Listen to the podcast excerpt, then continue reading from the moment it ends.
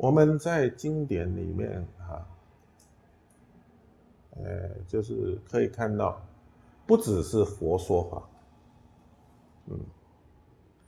说法的人不一定是佛，有的时候是菩萨，有的时候是圣弟子，甚至天人，哦，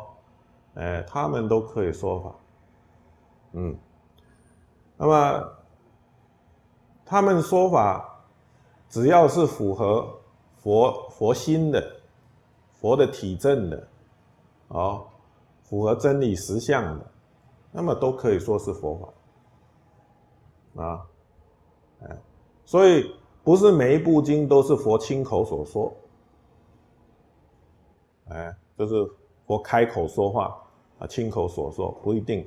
啊，哎，可能是佛弟子说的。啊，那么因为他讲的法。符合佛所证的真理，啊，符合真理实相，那么这就是佛法，啊，佛法不是佛陀的专利啊，哎，佛法是真理啊，不是佛教或者佛陀的专利啊，所以佛说，啊，佛出世或者未出世，啊，这个法都是常住的。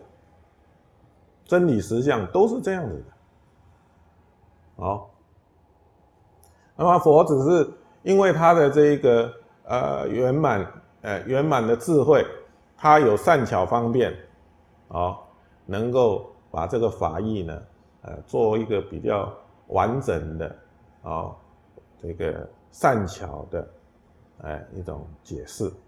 让我们呢呃容易有所体证，嗯。